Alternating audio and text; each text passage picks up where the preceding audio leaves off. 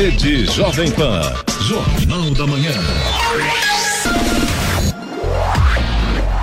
Sete horas em ponto. Repita. Sete horas. Jornal da Manhã. Oferecimento Leite Cooper. Você encontra nos pontos de venda ou no serviço domiciliar Cooper 2139-2230. Jeep em São José, T-Line. Rua Carlos Maria Auríquio 235. Ligue 36006000. E assistência médica Policlin Saúde. Preços especiais para atender novas empresas. Solicite sua proposta. Ligue 12 3942 2000.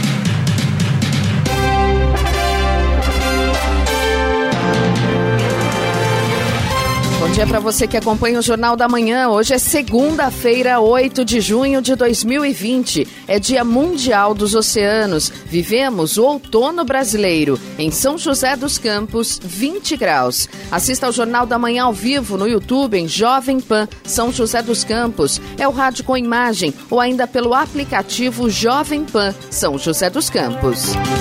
O presidente Jair Bolsonaro ameaçou tirar o Brasil da Organização Mundial da Saúde, OMS. Bolsonaro acusou a entidade de atuar de forma política, partidária e ideológica. A declaração aconteceu um dia depois que a Organização Pan-Americana de Saúde, a OPAS, vinculada à OMS, cobrou uma dívida de 24 milhões de dólares referente a repasses atrasados do governo para a entidade. Vamos aos outros destaques do Jornal da Manhã.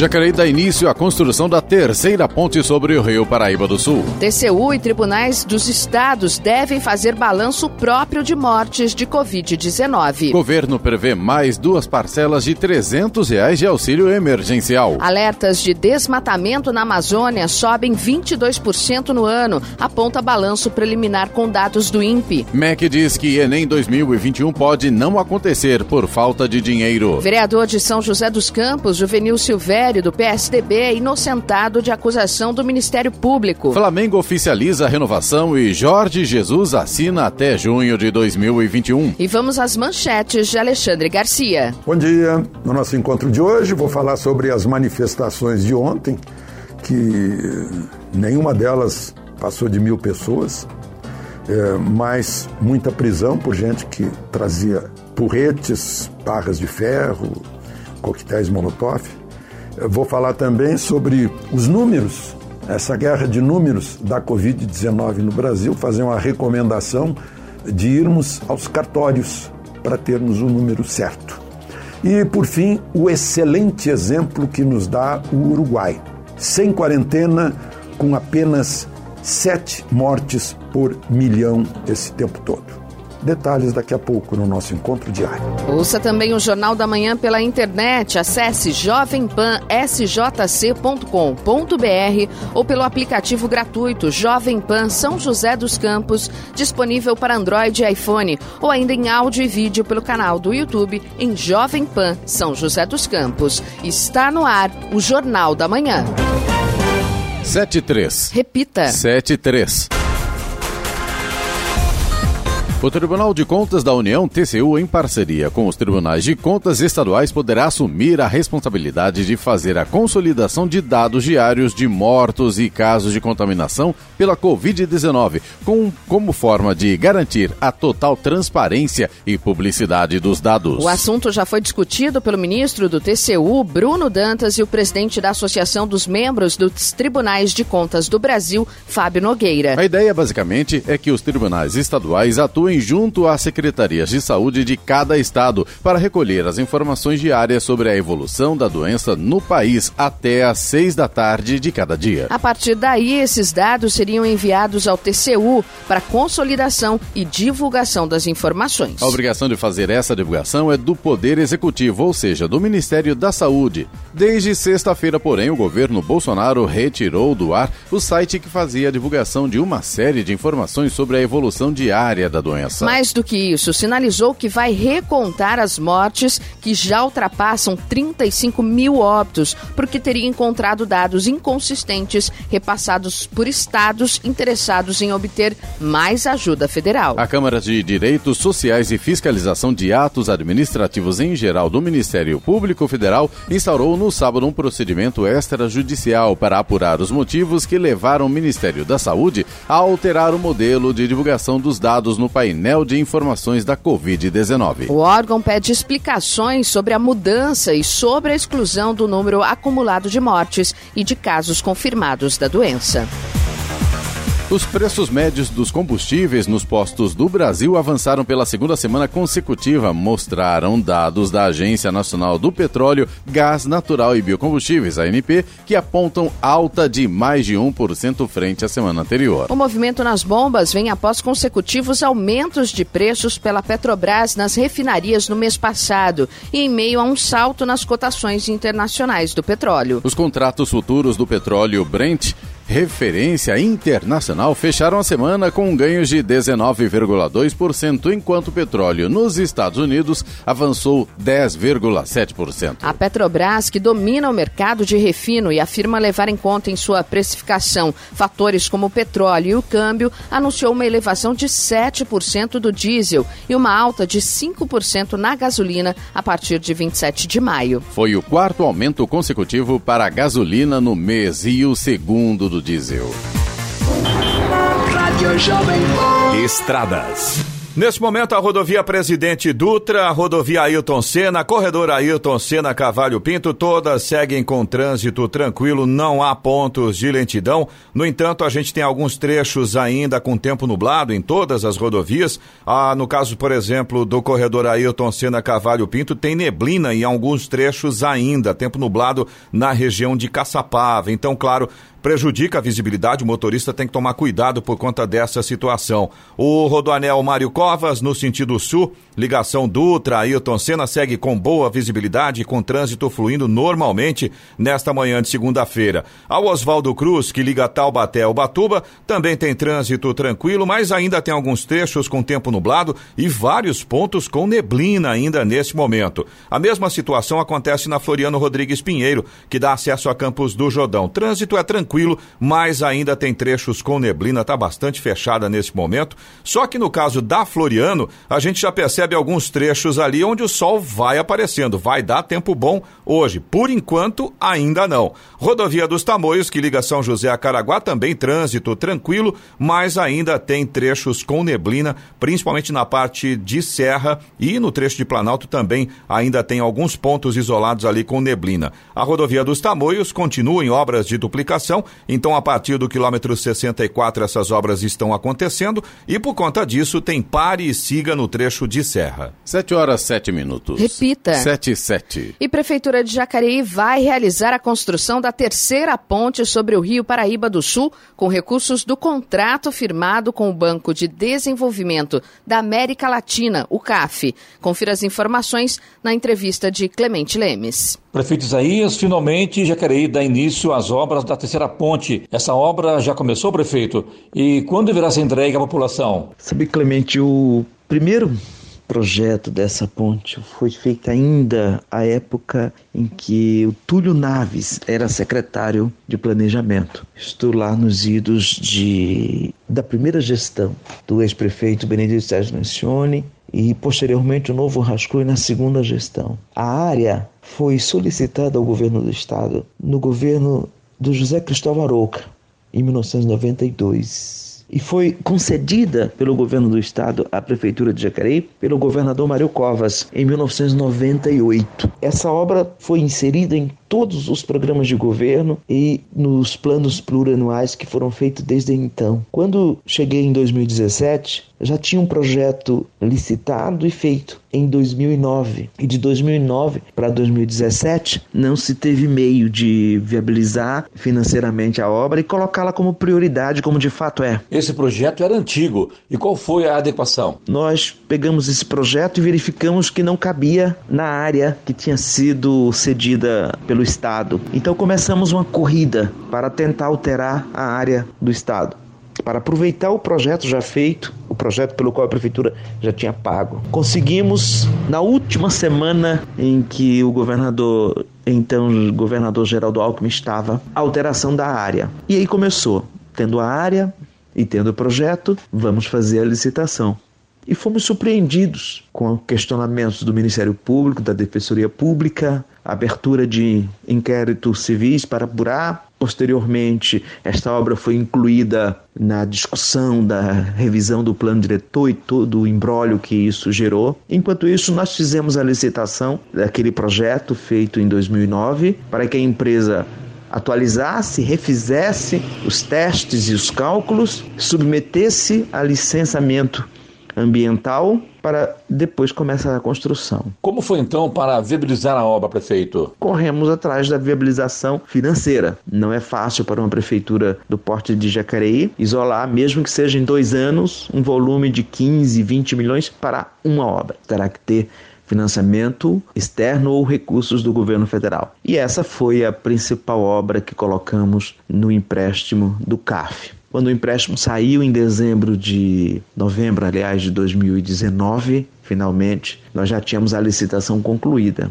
E agora então poderíamos fazer o licenciamento. E desde então, até agora o final de abril, nós estávamos viabilizando o licenciamento junto à CETESB, junto à Agência Nacional de Águas, porque passa sobre o Rio Paraíba, um rio federal, e também junto ao IFAM, porque se trata de uma obra de arte sobre um parque que, em tese, tem interesse é, urbanístico. Prefeito Isaías Santana, qual é o sentimento em realizar essa obra? É quase que uma corrida é, sobre, de salto, de, com barreiras, mas persistimos, conseguimos e finalmente nessa segunda nós já teremos trabalhadores começando essa que é a principal obra viária do município, sonhada desde a década de 70, tentada na década de 90, nos primeiros anos 2000 e agora sai do papel. Estou bastante satisfeito e otimista. Ela integra um anel viário que vai ser complementado com outras avenidas, duas também já em execução e outras ainda pendente de alguns questionamentos judiciais, mas já com recursos garantidos também para sua conclusão. Ao final, nós vamos ligar a Getúlio Vargas na altura da Davilino até o Esperança na altura do acesso para o Imperial ali no, na Lucas Nogueira H6. Essa ligação do anel viário da região oeste à região norte é muito importante, que é o trecho mais populoso, mais adensado e o corredor industrial. São um conjunto de obras que colocarão, do ponto de vista da mobilidade, do ponto de vista do trânsito, Jacareí num outro patamar. 7 horas 12 minutos. Repita. 7 e 12. Jornal da Manhã. Oferecimento assistência médica Policlin Saúde. Preços especiais para atender novas empresas. Solicite sua proposta. Ligue 12 3942 2000. Leite Cooper. Você encontra nos pontos de venda ou no serviço domiciliar Cooper 2139 2230. E Jeep em São José é T-Line. Rua Carlos Maria Auríquio 235. Ligue 3600 mil. Jornal da Manhã. 7 horas 15 minutos. Repita. 7 e 15. O secretário especial de Fazenda do Ministério da Economia, Valder Rodrigues, confirmou na sexta-feira que o governo prevê pagar duas parcelas extras de 300 reais cada uma como extensão do auxílio emergencial motivado pela crise do coronavírus. Na semana passada, o presidente Jair Bolsonaro anunciou que seriam duas parcelas extras, mas não tinha informado o valor.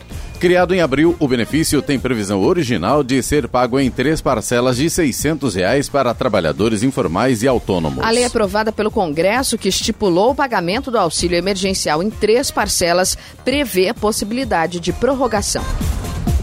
De acordo com o boletim epidemiológico divulgado pela Secretaria de Saúde, o registro de casos positivos de Covid-19 em São José dos Campos subiu de 1.116 para 1.138, com 46 óbitos confirmados. No sábado foi registrada a morte de um homem de 75 anos com comorbidades em um hospital privado da cidade. A taxa de ocupação dos leitos exclusivos para coronavírus nos hospitais públicos e privados da cidade é de 67,17% na UTI e 55,17% na enfermaria. Já em Jacareí subiu para 257 o número de casos confirmados de Covid-19. São 146 homens e 111 mulheres. Ocorreram 16 mortes até agora. A Secretaria Municipal de Saúde informou que permanece em 104 o número de recuperados da doença.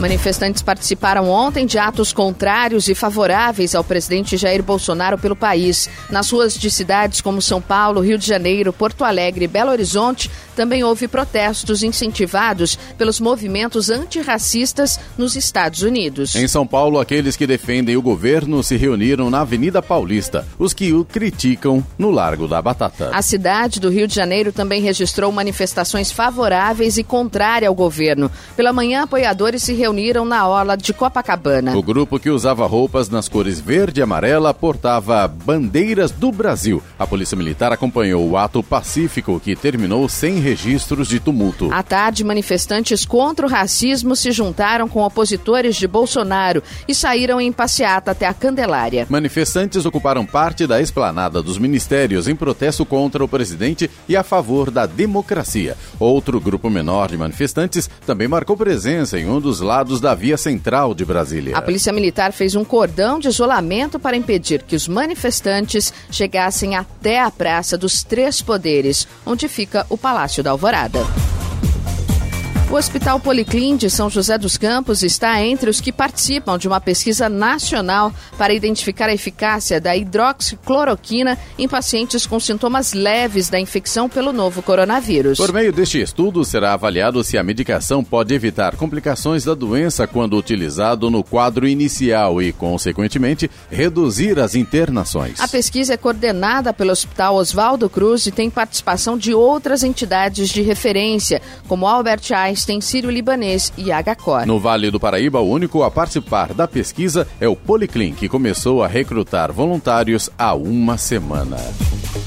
Os alertas de desmatamento na floresta amazônica cresceram 22% entre janeiro e maio de 2020, se comparado aos mesmos meses do ano passado. Isso de acordo com o sistema DETER-B, desenvolvido pelo Instituto Nacional de Pesquisas Espaciais, o INPE. Neste ano foram emitidos alertas para 1.800 quilômetros quadrados, enquanto no ano anterior, no mesmo período, foram 1.500. O levantamento é ainda preliminar e não leva em consideração os dados coletados pelos satélites entre os dias 28 a 31 de maio. O índice já é o maior da série histórica do Sistema de Detecção de Desmatamento em Tempo Real DETER, que começou em 2016.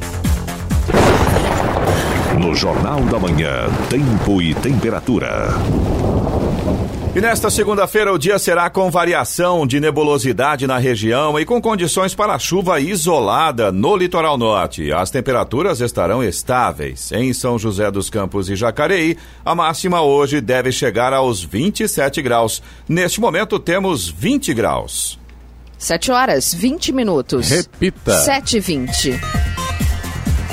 A Justiça de São José dos Campos julgou, julgou improcedente uma ação em que o vereador Juvenil Silvério do PSDB era acusado pelo Ministério Público de direcionar uma licitação realizada em 2018 pela Câmara, ano em que ele presidia o Legislativo. A decisão foi tomada na última semana pelo juiz Alexandre Miura Iura, da primeira vara da Fazenda Pública. Além de Juvenil, também era réu o secretário-geral da Câmara, Michael Robert Bocato. Sobre o assunto, Clemente Lemes conversou com o vereador.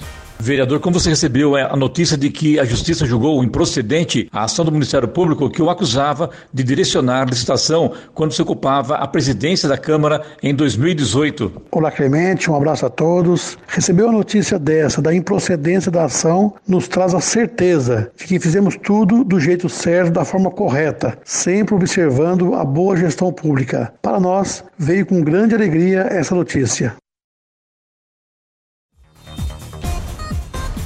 Em ofício enviado ao ministro da Economia, Paulo Guedes, o ministro da Educação, Abraham Traub, afirma que o Exame Nacional do Ensino Médio, Enem, de 2021, pode ser suspenso por falta de dinheiro. Ele também alerta para o risco de fechamento de campi, cursos e até instituições inteiras por falta de recursos. O documento faz parte das discussões internas do governo a respeito da lei orçamentária de 2021. Nesse momento, o Ministério da Economia envia às demais pastas os referenciais de limite orçamentário disponíveis para o ano seguinte e, tradicionalmente, os ministérios pedem mais recursos para que a equipe econômica e o orçamento é enviado ao Congresso em agosto. Em comemoração ao Dia Mundial do Meio Ambiente, a Prefeitura de Taubaté divulgou os resultados da primeira etapa do mapeamento arbóreo eletrônico. Foram identificadas 650 árvores em 11 praças e parques do município. O inventário elaborado pela Secretaria do Meio Ambiente busca a identificação quantitativa e qualitativa de um grupo de número de árvores. A avaliação é realizada conforme parâmetros visuais e técnicos. As informações obtidas são integradas com dados cadastrais em um sistema Sistema de Informação Geográfica. O internauta encontra neste espaço informações sobre a espécie, estado fitossanitário, análise de risco, avaliação técnica e as interferências das árvores sobre os equipamentos e estruturas urbanas. O mapeamento arbóreo eletrônico vai permitir planejar as ações de manejo, conservação e preservação da arborização urbana em função das prioridades dos riscos e gerenciá-las em curto, médio e longo prazo. 722. Repita. 722. Jornal da Manhã. Oferecimento assistência médica Policlin Saúde. Preços especiais para atender novas empresas. Solicite sua proposta. Ligue 12 3942 2000. Leite Cooper, você encontra nos pontos de venda ou no serviço domiciliar Cooper 2139 2230. E Jeep em São José é T-Line, Rua Carlos Maria Auríquio 235, ligue 3600 6000. Jornal da Manhã. 7 horas 26 minutos. Repita. 7 e 26.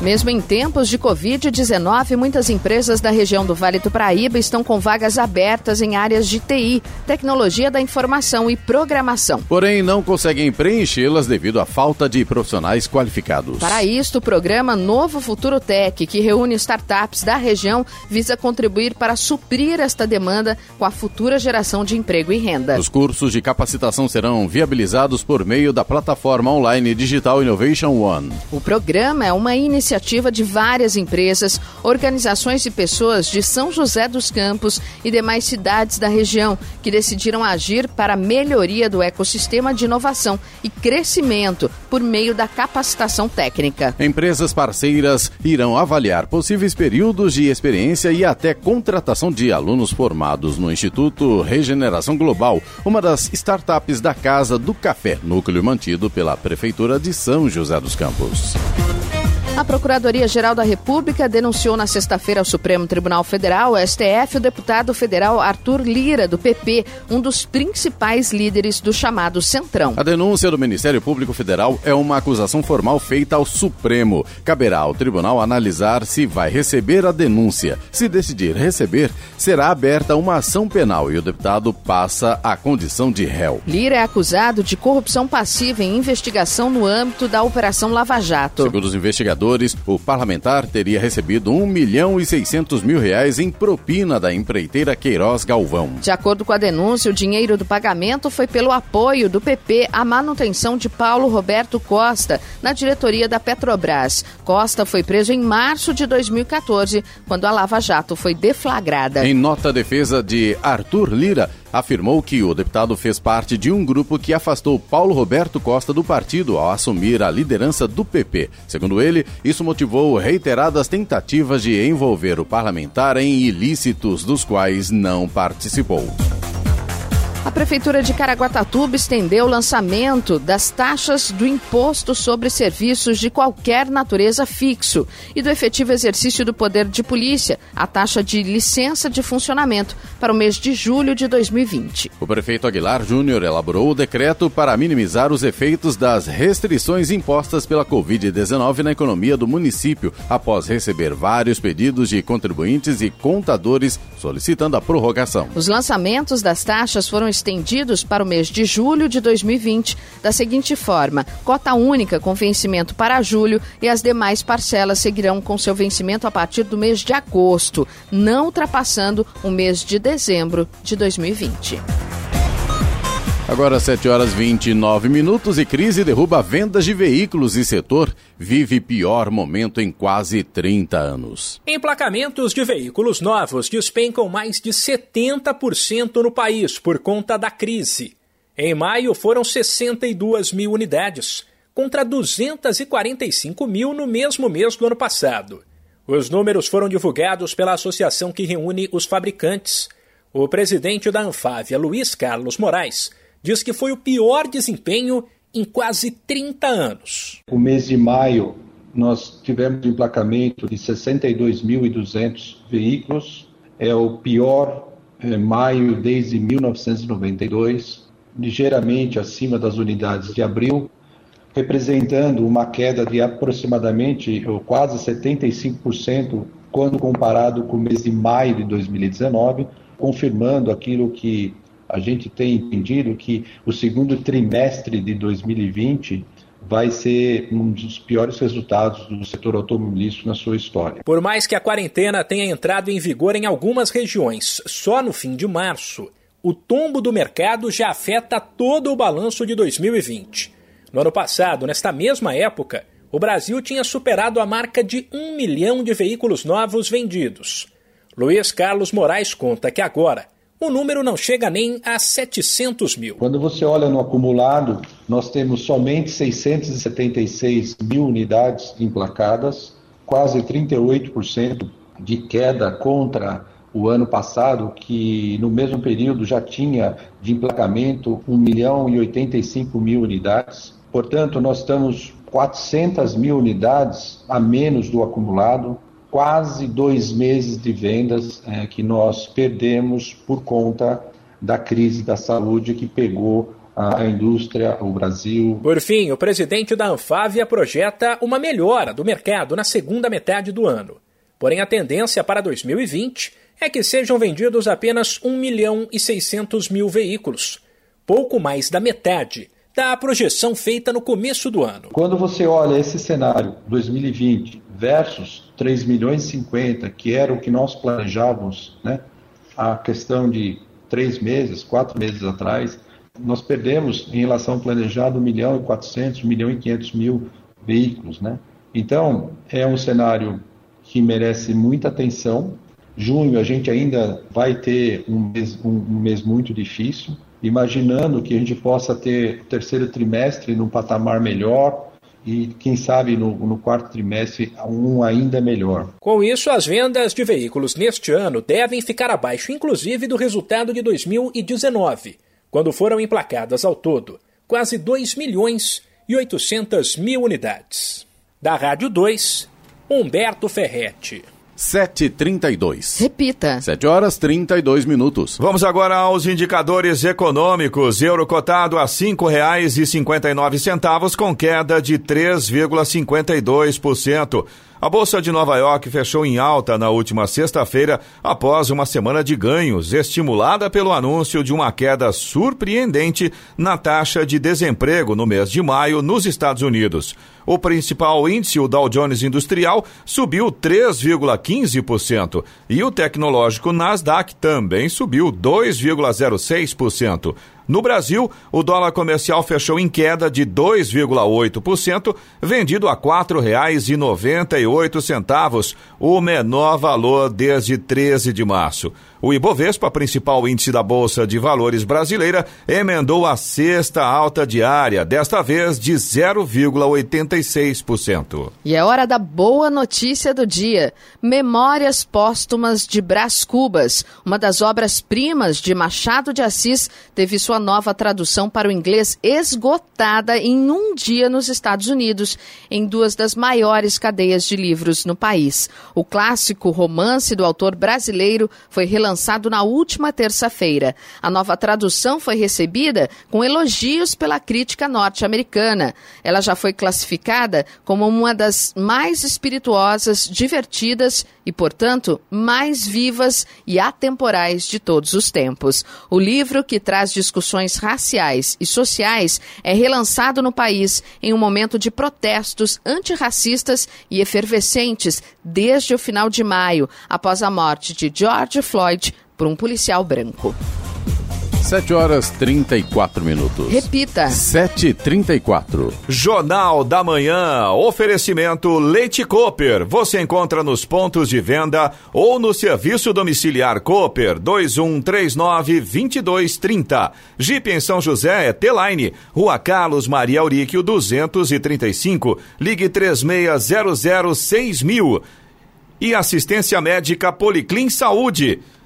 Preços especiais para atender novas empresas. Solicite sua proposta. Ligue 12 3942 2000.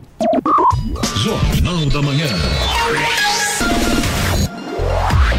7 horas 36 minutos. Repita. 7h36.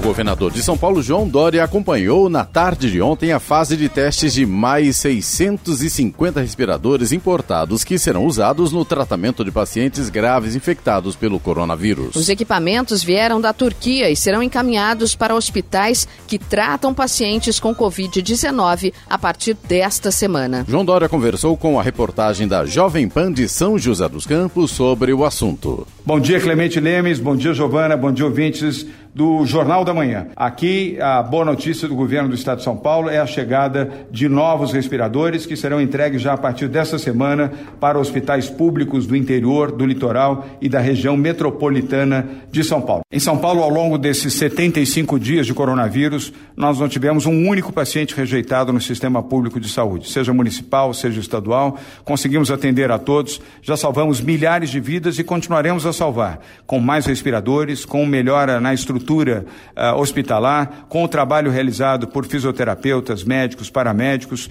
e por aqueles que, nas prefeituras municipais e também no governo de São Paulo, vêm trabalhando diuturnamente para orientar a população a permanecer em casa na quarentena e, se tiverem que sair, usarem máscaras e fazerem a higienização correta das suas mãos, lavando com água e sabão ou constantemente com álcool gel. Sigam as orientações da saúde, da medicina e do governo do Estado de São Paulo na quarentena para preservarem as suas vidas. E logo tudo vai passar, mas vai passar se nós soubermos com responsabilidade lidar com a quarentena e com o vírus. Dória acompanhou os testes e a calibragem de parte dos respiradores em um espaço no Centro de Convenção Rebouças, que integra o complexo do Hospital das Clínicas da USP. Os respiradores desembarcaram no Aeroporto Internacional de Viracopos, em Campinas, na última sexta-feira. O lote faz parte de uma importação de 1.500 unidades da Turquia, dos quais 850 já chegaram ao país, como explica o governador João Dória. Com essa nova entrega de 650 respiradores, chegamos a 1.627 respiradores destinados aos hospitais estaduais e municipais em São Paulo. Fora isso, ainda estamos importando mais 1.400 equipamentos que chegarão a São Paulo nos próximos 15 dias. Trabalhamos para salvar vidas. A chegada desses respiradores permite que possamos uh, oferecer aos hospitais públicos municipais e estaduais a estrutura correta com esses respiradores, com a distribuição técnica correta para salvar vidas. Meus cumprimentos a todos que estão colaborando neste programa dos respiradores e principalmente aos fisioterapeutas, paramédicos, enfermeiros e médicos que nos hospitais públicos de São Paulo estão salvando vidas. São Paulo, gradualmente, vai vencendo essa difícil uh, guerra contra o coronavírus. E graças a vocês da saúde, a vocês que têm contribuído e colaborado também, ficando em casa, respeitando o isolamento social, usando máscaras quando tiverem que sair e fazendo higiene das suas mãos, todos vocês estão contribuindo para salvarem as suas vidas, as vidas dos seus familiares, dos seus amigos e da população de São Paulo. Eu aproveito para deixar o meu abraço a todos os ouvintes de São José dos Campos e do Vale do Paraíba. Os equipamentos turcos foram adquiridos pela Fundação Butantan e doados ao governo do estado para o enfrentamento da pandemia. Os respiradores são essenciais para a criação de novos leitos de terapia intensiva. A Prefeitura de São José dos Campos reabriu no sábado o Parque da Cidade. Os parques municipais estão fechados desde o fim de março, quando foi adotada a quarentena no estado de São Paulo, e devem continuar assim. O prefeito Felício Ramute anunciou a reabertura do Parque da Cidade em transmissão pelas redes sociais na última sexta-feira. Ele afirmou que a decisão foi tomada após reunião do Comitê de Prevenção e Enfrentamento do Coronavírus da cidade. A reabertura foi garantida com todos os cuidados necessários e com equipamentos bloqueados bancos, brinquedos infantis e academias.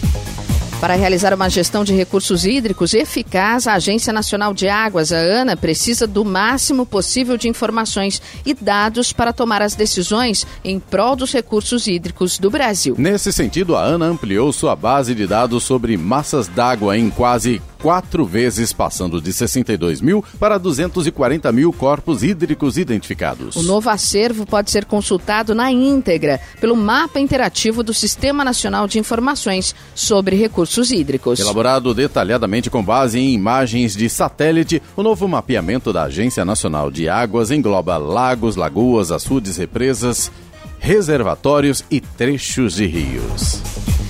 Ministério da Ciência, Tecnologia, Inovações e Comunicações prorrogou as inscrições para a seleção de interessados em ocupar o cargo de diretor do Instituto Nacional de Pesquisas Espaciais, o INPE. O prazo que determinava, ou melhor, que terminava em 31 de maio, foi prorrogado para 5 de julho. Os candidatos serão avaliados por uma comissão responsável por fazer a seleção para a lista tríplice, que será encaminhada ao ministro da pasta. Podem se inscrever pesquisadores que têm doutorado em alguma instituição reconhecida pela Coordenação de Aperfeiçoamento de Pessoa de Nível Superior, CAPES. O cargo de diretor é ocupado interinamente por Darton Policarpo Damião desde agosto. Darton substituiu Ricardo Galvão, que deixou o posto após ser demitido por reagir a críticas do presidente Jair Bolsonaro, que acusou a equipe de pesquisadores do INPE de mentir sobre dados do desmatamento da Amazônia. A Urban, urbanizadora municipal, iniciou a obra do asfalto novo na Avenida Rui Barbosa, em Santana, região norte de São José dos Campos. O recapeamento está sendo feito em um trecho de 2.100 metros entre a Rua Capitão Elisiário e a Rua Ana Eufrásia. Recentemente, o recapeamento foi realizado em trechos da Rua Candeias, no Vale do Sol, e da Avenida Heitor Vila Lobos, no centro da cidade. Em Jacareí, começou na sexta-feira a obra de nova pavimentação da Avenida Amazonas, no bairro Jardim Paraíba, executada pela Prefeitura. A via passou por um processo de fresagem em toda a sua extensão e em sete dias será liberada totalmente para trânsito, com asfalto novo. Já a Rua Francisco Teodoro, no centro, está recebendo instalação de sarjetas. Assim, nos próximos dias, também receberá nova pavimentação. Jornal da Manhã. Radares. Radares móveis hoje em São José dos Campos estarão na Rua Água Marinha, no Jardim São José, na Avenida Pico das Agulhas Negras, no Altos de Santana, Avenida Uberaba, no Jardim Ismênia e também na Avenida 9 de Julho, na Vila Adiana. Tem fumacê programado para hoje em São José dos Campos, na região leste. Os bairros são Jardim Olímpia, Jardim Maracanã, Jardim Copacabana, Jardim Ismênia, Bairro do Honda, Conjunto Intervale, Parque das Américas e Vila Tatetuba. Estradas. Rodovia Presidente Dutra, rodovia Ailton Senna, corredor Ailton Senna Cavalho Pinto, todas seguem com trânsito tranquilo neste momento. O motorista não enfrenta problemas, o sol já vai aparecendo também, a visibilidade vai ficando muito boa nesse momento. Rodoanel Mário Covas, no sentido sul, faz a ligação aí da Dutra. Ailton Senna também segue com boa visibilidade, com trânsito fluindo normalmente. Ao Oswaldo Cruz, que liga Taubaté ao Batuba, a Floriano Rodrigues Pinheiro, que dá acesso a Campos do Jordão, ao sul de Minas, e também a rodovia dos Tamoios, que liga São José a Caraguá. Todas, neste momento, têm situação bastante semelhante. Em relação ao trânsito, tá tranquilo, o motorista não enfrenta problemas nesse sentido, mas ainda existem vários pontos com neblina nas três rodovias, e aí, claro, a situação em questão de visibilidade fica prejudicada. Neste momento, inclusive, a rodovia dos Tamoios é a que tem a situação mais complicada nesse sentido. São vários trechos ainda com neblina e bastante densa nesse momento. Mas o sol já vai aparecendo. A gente acredita que aí ao longo desta manhã o motorista não enfrentará nem esse problema daqui a pouquinho. A rodovia dos Tamoios também permanece em obras de duplicação e por conta disso tem pare e siga no trecho de serra. 7h45. Repita. 7h45. Jornal da Manhã. Oferecimento Jeep em São José, T-Line, Rua Carlos Maria Auríquio, 235. Ligue 36006000. Assistência médica Policlin Saúde. Preços especiais para atender novas empresas. Solicite sua proposta. Ligue 12 3942 2000. E Leite Cooper. Você encontra nos pontos de venda ou no serviço domiciliar Cooper. Cooper 2139 2230. Jornal da Manhã. 7 horas 47 minutos. Repita. 7h47. O atacante Wagner Love não é mais jogador do Corinthians. Com negociação avançada para voltar ao CSKA da Rússia, ele rescindiu o contrato de forma amigável com o Timão. O adeus de Love foi anunciado na sexta-feira em nota oficial divulgada pelo Corinthians. O comunicado traz uma declaração do atacante na qual ele agradece aos dirigentes do clube e diz ter recebido uma oportunidade muito boa para seguir novos ares. Wagner Love tinha contrato com o Corinthians até o fim desta temporada. O Flamengo confirmou na sexta-feira a renovação do contrato do técnico Jorge Jesus até junho de 2021. Após acordo, o treinador assinou novo vínculo no Ninho do Urubu e foi anunciado pelo clube nas redes sociais. Jorge Jesus afirmou que abriu mão da parte financeira para ficar e voltou a falar de seu objetivo principal: chegar à final do Mundial de Clubes e conquistar o título. Pelo ano de contrato, o técnico receberá cerca de 4 milhões de euros, 23 milhões de reais, fora as premiações. No primeiro ano de Flamengo, o português ficou com mais de 15 milhões de reais pelos títulos da Libertadores e do Brasileirão. As partes definiram ainda que não haverá congelamento do euro previsto em contrato e os pagamentos seguirão a cotação do dia. 7h49. Repita. 7h49. E vamos agora à participação dos nossos ouvintes, ouvintes aqui do Jornal da Manhã, edição regional da Jovem Pan São José dos Campos, através do nosso WhatsApp, que é o 12997077791. A gente recebeu na última sexta-feira a informação de um ouvinte. Ele fala aqui sobre os profissionais da saúde da UBS do Bosque dos Eucaliptos que estão com Covid-19, ou pelo menos tem uma profissional que está com Covid-19. Ele conta aqui: teve pessoa que fez o teste, deu positivo, esta pessoa já cumpriu os 14 dias em casa e, quando fez o teste novamente, deu positivo outra vez. O problema é que a pessoa está trabalhando, atendendo pacientes com Covid-19. Essa é a informação que o ouvinte passou e a gente tem uma resposta oficial da prefeitura, né, Giovana? Sim, a gente já procurou a prefeitura com relação, porque né, é uma denúncia é, que está grave, preocupando né? essa pessoa, né? E, então a gente procurou sim a prefeitura de São José e a Secretaria de Saúde de São José dos Campos afirmou que o teste rápido se fundamenta na pesquisa de anticorpos e que a sua positividade indica que o indivíduo teve contato com o vírus que estimulou esta produção. Ele é útil para detectar pessoas que, estando assintomáticas, que não tenham sintomas, venham transmitir o vírus para outras pessoas.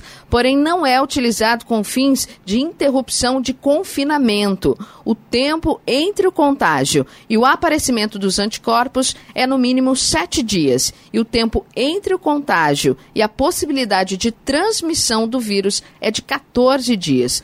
Portanto, se o indivíduo tiver positivado o teste rápido, o tempo mínimo seguro para que o mesmo deixe de ser transmissor é de sete dias. No caso relatado aqui, a profissional é uma profissional de saúde, ela fez o teste rápido, que deu positivo, ficou 14 dias afastada, tempo superior ao necessário, que seria de sete dias apenas, e não caberia realizar nova testagem para ser liberada para voltar ao trabalho, visto que o teste não se aplica nesta situação.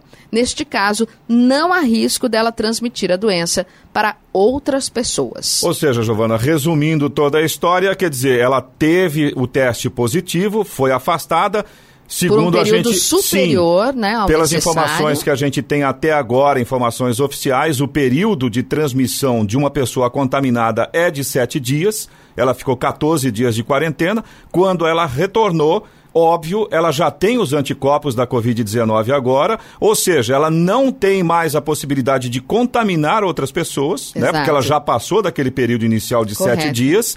E, ao mesmo tempo, é, também pelos estudos que se tem até agora, ainda não são definitivos, mas ela não corre mais o risco de pegar novamente a Covid-19. Em tese, ela É poderia, inclusive, até fornecer anticorpos dentro de um dos tratamentos que está sendo estudado, né? Exatamente. Então tá aí, ó. Ela está trabalhando, ela testou positivo, mas ela não corre mais o risco de transmitir esse vírus para ninguém e também não corre o risco de ser contaminada novamente. Resumindo aí a nota que a Secretaria de Saúde de São José dos Campos mandou pra gente, a gente agradece É. pela atenção. E a gente leu, inclusive, na íntegra, Isso. né, para explicar direitinho, né? É uma preocupação do nosso ouvinte. Corretíssima a preocupação, isso nesse momento é Sim. extremamente correta, mas é importante também é, aquela situação. A informação é importante, a Correto. gente não pode ter pânico. Exato. Né? Nesse momento, o pânico é uma ferramenta que depõe, que, a- que acaba atrapalhando ajuda, esse né, momento. Eloy? Tem que ficar todo mundo atento, evidentemente. Não é abraçar a guarda, não. Mas a gente também não pode extrapolar. Exato. Você também pode participar aqui do Jornal da Manhã. Se você tem alguma informação ou se você tem alguma reclamação,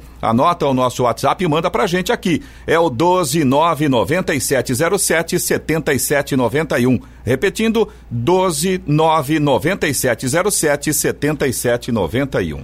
7 horas e 53 minutos. Repita. 7h53 e escolas devem reabrir de forma gradual em esquema misto de aulas presenciais e virtuais. Ainda sem data definida para a reabertura das escolas, aulas devem retornar de forma gradual, possivelmente a partir de agosto. O esquema deve ser escalonado, primeiro com a volta dos alunos mais velhos e depois os mais novos. As aulas presenciais devem ocorrer em dias alternados, num calendário escolar que mescla atividades à distância, inclusive aos sábados. Também é prevista a ocupação dos colégios por grupos em turnos diferentes. O esquema é discutido entre as secretarias estaduais e o CONSED, conselho que reúne gestores educacionais em todo o país. O Ministério da Educação não participa do planejamento, enquanto o presidente Bolsonaro já manifestou a intenção de reabertura total das unidades de ensino. A divisão por faixa etária leva em conta o risco de disseminação do novo coronavírus. O distanciamento dos menores é considerado preventivo, já que as crianças mais novas são mais propensas a contrair a Covid-19 e não apresentar sintomas, mas podem ser transmissoras em potencial. O chamado modelo híbrido tem obstáculos, principalmente pela dificuldade de acesso à internet banda larga para acompanhamento das atividades online. Especialistas e os próprios dirigentes da educação criticam a ausência do MEC do planejamento da educação básica no enfrentamento da pandemia, tanto pela falta de direcionamento nas questões pedagógicas, como na defesa de recursos para as ações. Da Rádio 2, Bernadette Druzian. 7 horas 55 minutos. Repita. 7h55. E vamos até Brasília para o comentário de Alexandre Garcia. Bom dia, Alexandre. Sena, bom dia. Ontem houve manifestações em todo o país. A mídia, em geral, não deu os números. Eu ouvi até um comentarista dizer que eh, as pessoas evitaram aglomeração, por isso não saíram de casa para fazer a manifestação. Mas então, por que marcaram manifestações? Né? Não deram os números, aí eu contei. Né? No Rio de Janeiro, em Copacabana, tinha mais ou menos 100 pessoas. Né? Em Belém, eu contei 11 pessoas. Né? Em Brasília, 300 pessoas. Em São Paulo, um, um, amigo meu da Globo News contou de 500 a mil e eu concordo com ele, lá na, no Largo do Batata. Né? E, de um modo geral, houve prisões. de gente que trazia bastões, trazia barras de ferro, trazia gasolina, trazia álcool, né, trazia garrafas com azeite e gasolina para fazer coquetel molotov, né, uh, tanto em Belém, quanto no Rio de Janeiro, quanto em São Paulo, houve prisões. Enfim, manifestações, algumas faixas, uh, em geral estavam, eram faixas vermelhas, né, mas tinha uma faixa preta que estava escrito pela democracia. Aí é fácil, né? Brigar pelo que já temos é fácil. Aliás, já temos agora a democracia, e sem corrupção. Né? Liberdade para tudo, para xingar o presidente, para xingar ministro do Supremo até que não tem muita, porque acaba sendo processado. Mas, eh, de um modo geral, eh, pode. As, as liberdades de opinião, de ir e vir, de, de, de fazer manifestação, estão absolutamente uh, em, em voga no Brasil. Né? Bom, mudando um pouco de, de assunto, é, eu, eu, queria registrar essa briga aí por números. Né? Aí dá uma dica para vocês. Né? É, vocês que podem entrar aí no, no site da transparência.registrocivil, tudo junto.org.br. É o registro dos óbitos em cartórios. Aí é fácil a gente acompanhar. É ali, essa é a fonte, né? Porque o Ministério da Saúde recebe das secretarias estaduais de saúde. E, o, e os cartórios não, os cartórios são têm fé pública, né? E a família vai lá registrar a morte de um ente querido, né? com a causa mortes escrita e assinada por um médico, né? no atestado de óbito. Então a gente vê que o total de mortes este ano no Brasil, nesse site, está 544.480. De Covid, 32.709, ou seja, 6% das mortes né, tem sido da Covid-19. Se a gente comparar o mês de maio do ano passado com o mês de maio desse ano, a diferença é de eh, 11 mil mortes a mais neste ano. Aumentou a população, aumentou os, as mortes por Covid-19 e diminuiu o número de mortes por homicídios e por uh, acidentes de trânsito. As mortes por pneumonia no ano passado foram 51 mil, este ano 38 mil. Né? Uh, enfim, e no mundo inteiro, as mortes estão passando de 400 mil por, por Covid-19, e aí fica o registro que morrem por ano 600 mil por HIV, 3 milhões por câncer e um milhão por, uh, por tuberculose. Né? Só para a gente uh, falar na relatividade dos números. Né? E, por fim, está todo mundo falando aí de, uh, de Suécia e tal. O nosso vizinho, logo ali, o Uruguai, o Uruguai não fez nenhuma quarentena. Né? O Uruguai tem 3 milhões e meio de habitantes e teve 23 mortes por Covid, o que dá uh, sete, sete mortes por milhão de habitantes. Fecharam as escolas e as fronteiras, e nada mais. O presidente pediu a responsabilidade de todos né, que se cuidassem, principalmente se fossem grupos de risco. E os resultados foram esses. Né? Talvez um dos melhores resultados do mundo está aqui, na nossa fronteira sul, né, que a gente não cita, não sei porquê. Né?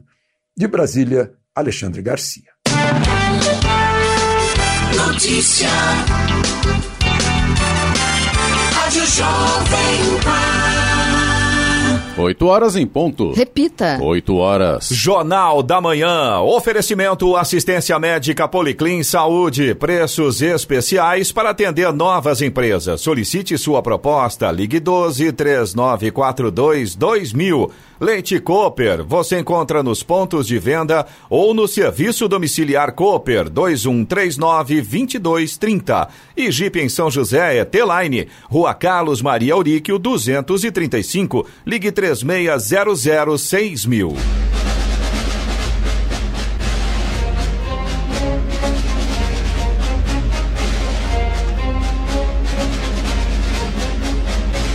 Termina aqui o Jornal da Manhã desta segunda-feira, 8 de junho de 2020. Confira também esta edição no canal do YouTube em Jovem Pan São José dos Campos, em podcasts nas plataformas Spotify, Google e Apple. Voltaremos amanhã às seis em ponto. Um bom dia a todos e até lá. Bom dia, Vale.